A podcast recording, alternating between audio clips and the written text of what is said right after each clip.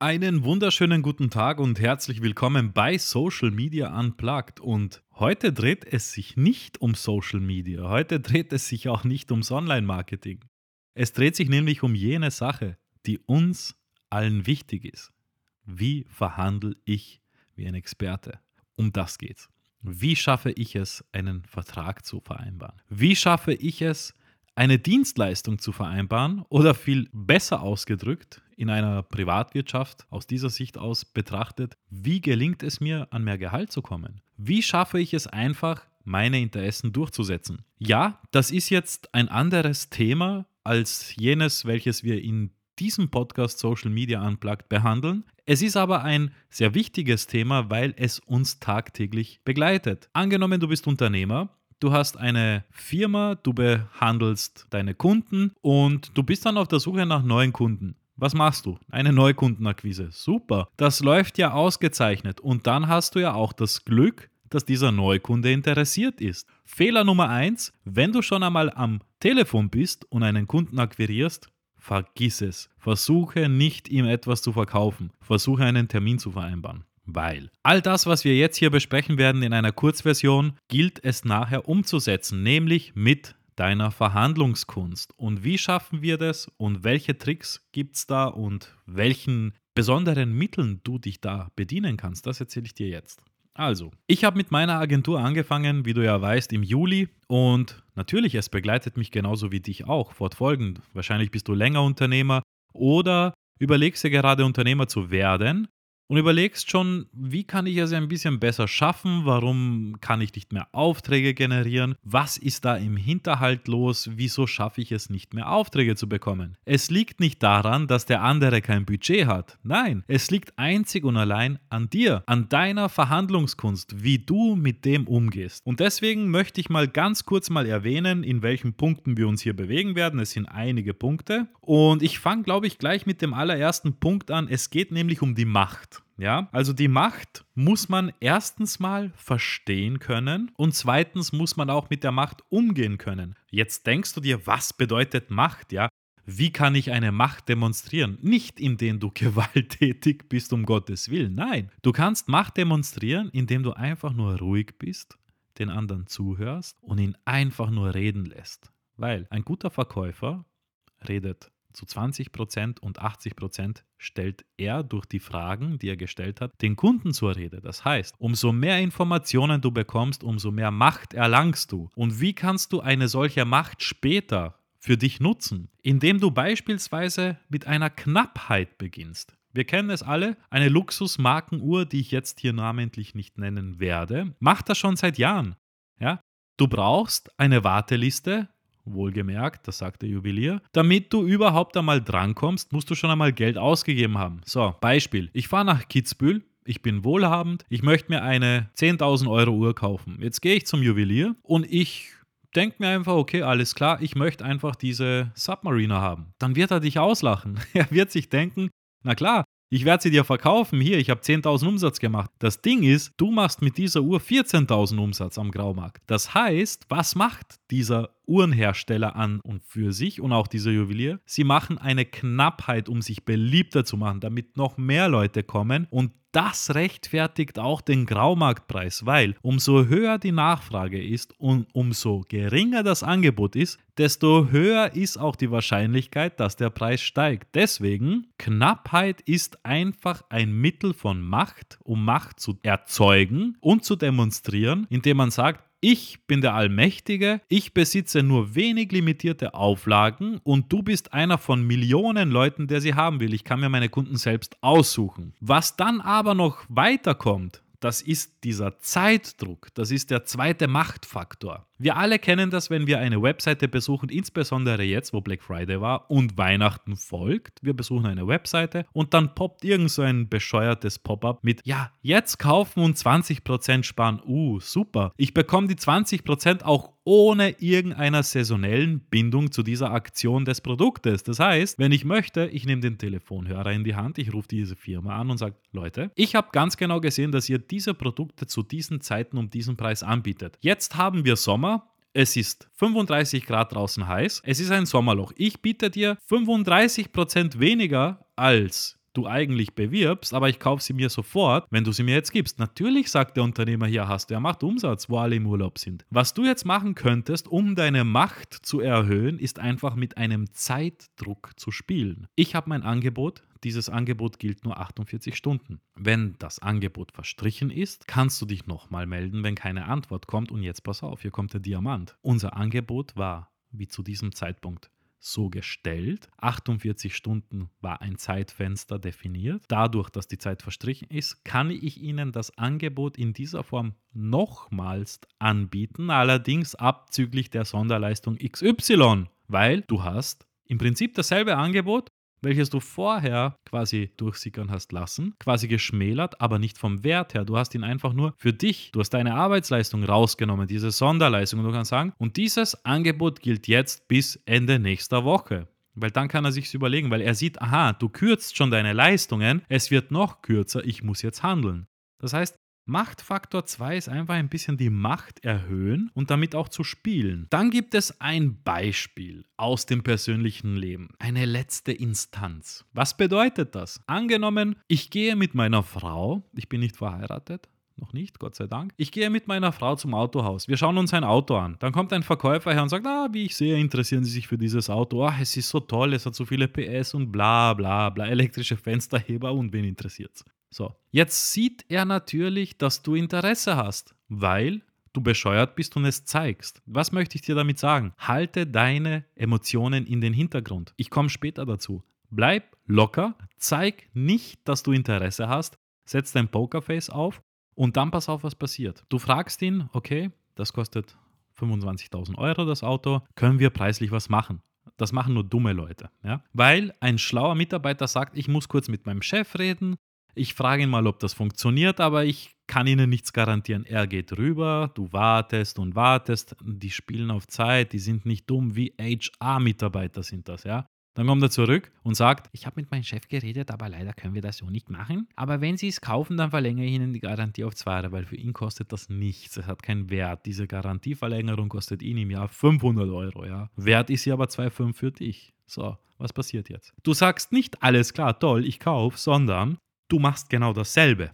Letzte Instanz. Du sagst, vielen Dank für die Rückmeldung. Ich gehe mal kurz telefonieren und frage meine Frau, was sie davon hält. Jetzt stellt er sich da an den Rand und denkt sich so, aha, okay, interessant, spannend. Dann tust du so, als ob du telefonierst und lässt ihn auch lange warten. Zehn Minuten, geh raus, ruf deinen Vater an, mach dir einfach einen Spaß oder so, ja. Komm zurück und dann sagst du ihm, ich habe mit meiner Frau gesprochen, ich kann leider nämlich nicht selbst entscheiden. Allerdings ähm, würden wir ihr Angebot überdenken. Können wir uns im gegebenenfalls nochmals mit ihrem Vorgesetzten treffen, um alle Rahmenbedingungen nochmal zu besprechen, falls es zu einer Einigung kommt. Das heißt, du gibst ihm die Möglichkeit, dass er dich nicht durchschaut. Er sieht einfach nur in so ein leeres Blatt und denkt so, okay, die letzte Instanz bist nicht du, sondern deine Frau. Und das funktioniert überall so. Das heißt, wenn du ein Angebot bekommst und wenn dann irgendjemand so, ja, von dir einen guten Preis haben will oder viel besser, du stellst ein Angebot, dann kommt keine Antwort, obwohl man angefragt hat.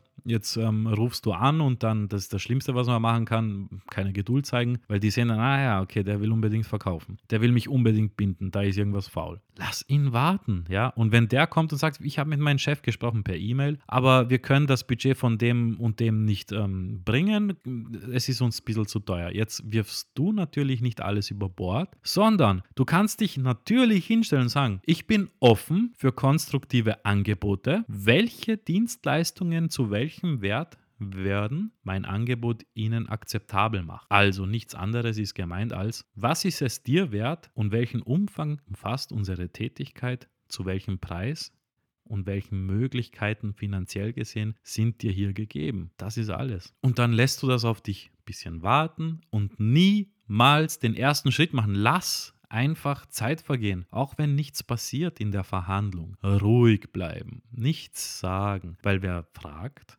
oder wer irgendwie eine Frage stellt, wird verlieren.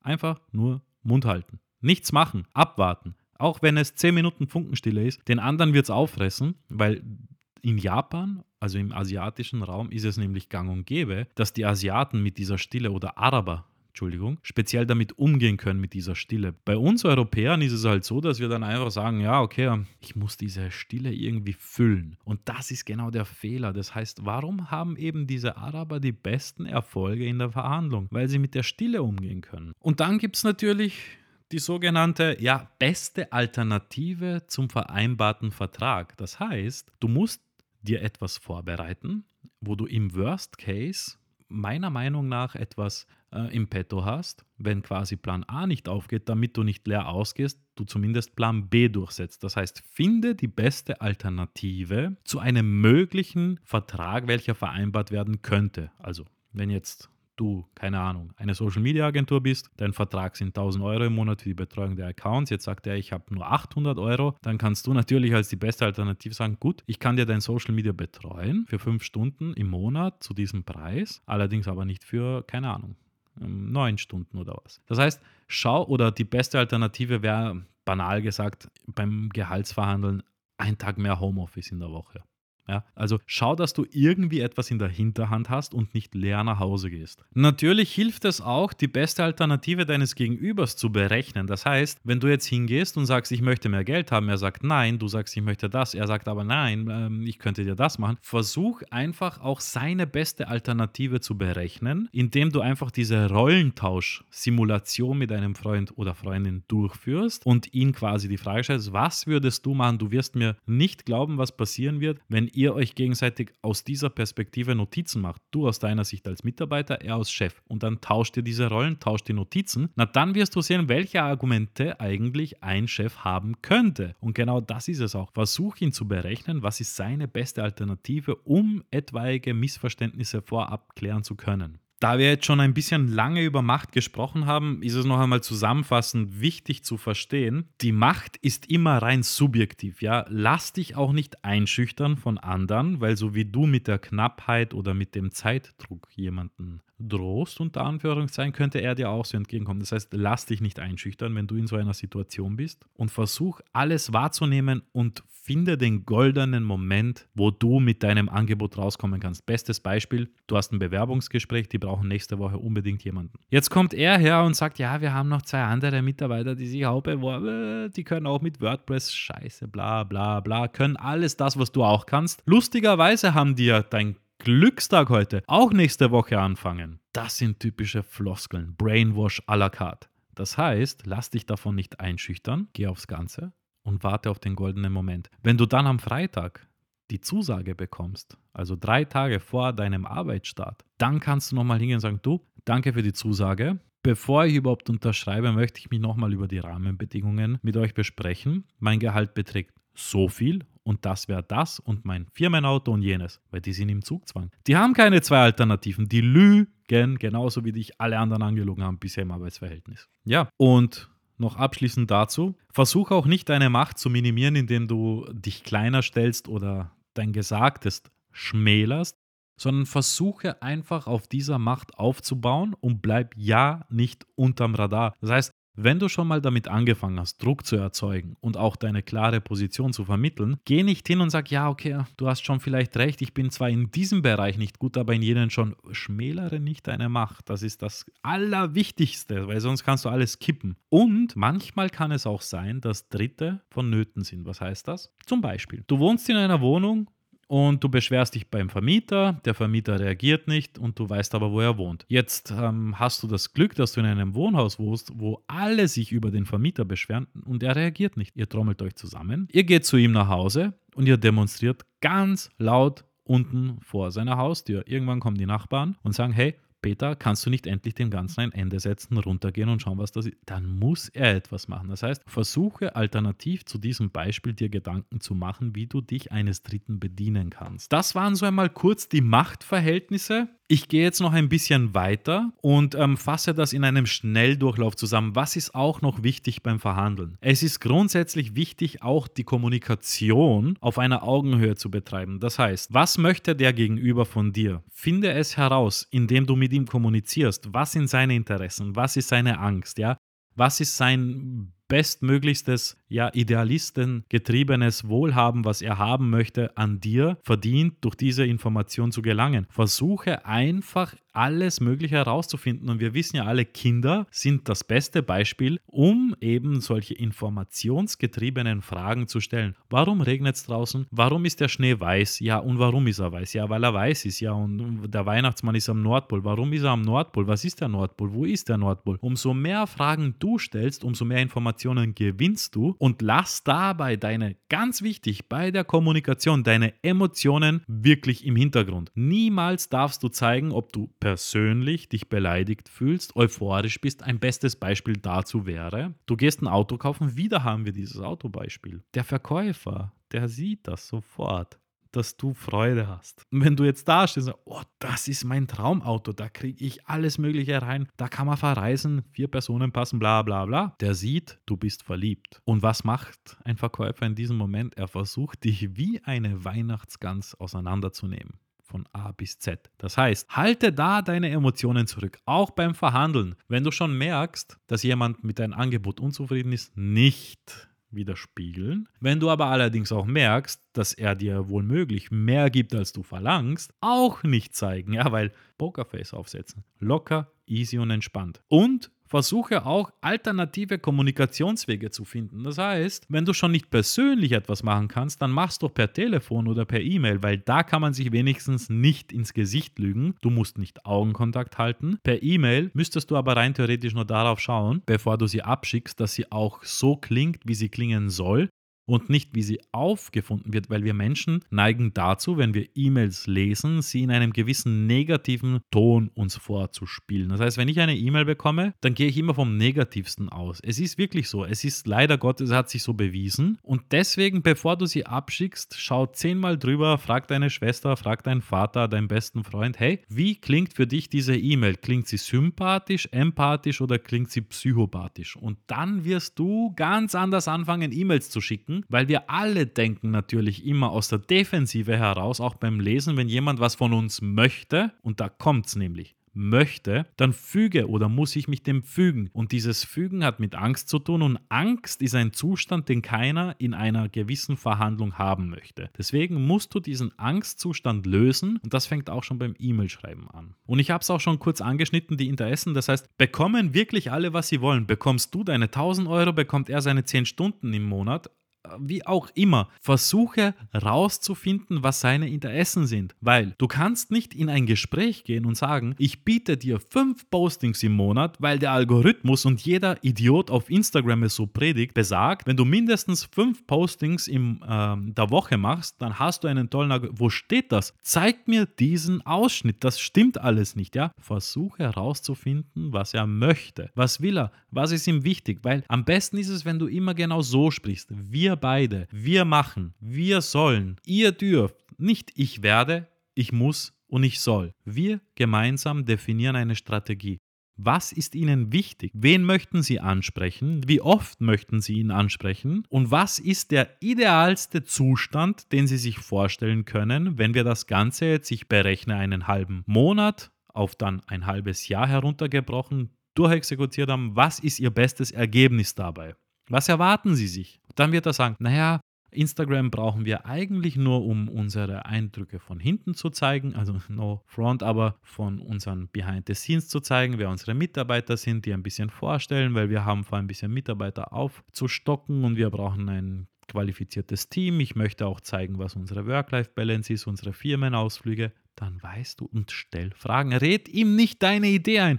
Deine Idee interessiert ihn nicht. Du bist aus einem Grund da. Nicht er ist bei dir, weil er von dir was will, sondern weil du von ihm was willst. Und deswegen finde vorher mal heraus, was sind eure Gemeinsamkeiten, welche Informationen sind deckungsgleich und wie könnt ihr euch gegenseitig unterstützen. Er dich mit dem Geldbörsel finanziell und du ihn aber mit einer Dienstleistung. Natürlich gibt es dann, und das dauert jetzt schon ein bisschen länger als geplant, es gibt dann gewisse Taktiken, wie du jemanden dann ankern kannst im Gespräch, ja, wie du auch das objektive Kriterium beschreibst, also die Fairness an sich. Und wie kannst du strategisch entgegenkommen und wie machst du es mit einem gewissen Framing? Das alles, meine lieben Leute, das sind alles weitere Dinge, die du und ich gemeinsam in einem persönlichen Coaching besprechen könnten. In diesem Sinne eröffne ich jetzt mein neues Format und meine neue Dienstleistung Verhandeln wie ein Experte mit mir. An deiner Seite wirst du oder wird es uns beiden gelingen, eine gemeinsame Verhandlung mit deinem Gegenüber zu meistern. Alle weiteren Informationen dazu werde ich stückweise auf äh, Blogartikel auf meiner Webseite veröffentlichen. Ich werde ein bisschen in meinem Podcast darüber reden, was beispielsweise ist die Fairness, ja, was ist das objektive Kriterium, was ist Framing, warum brauche ich das? das ich werde in Zukunft ein bisschen ähm, die ganzen Podcast-Folgen dahingehend gestalten, damit ich mich über ein ganzes Thema in einer gewissen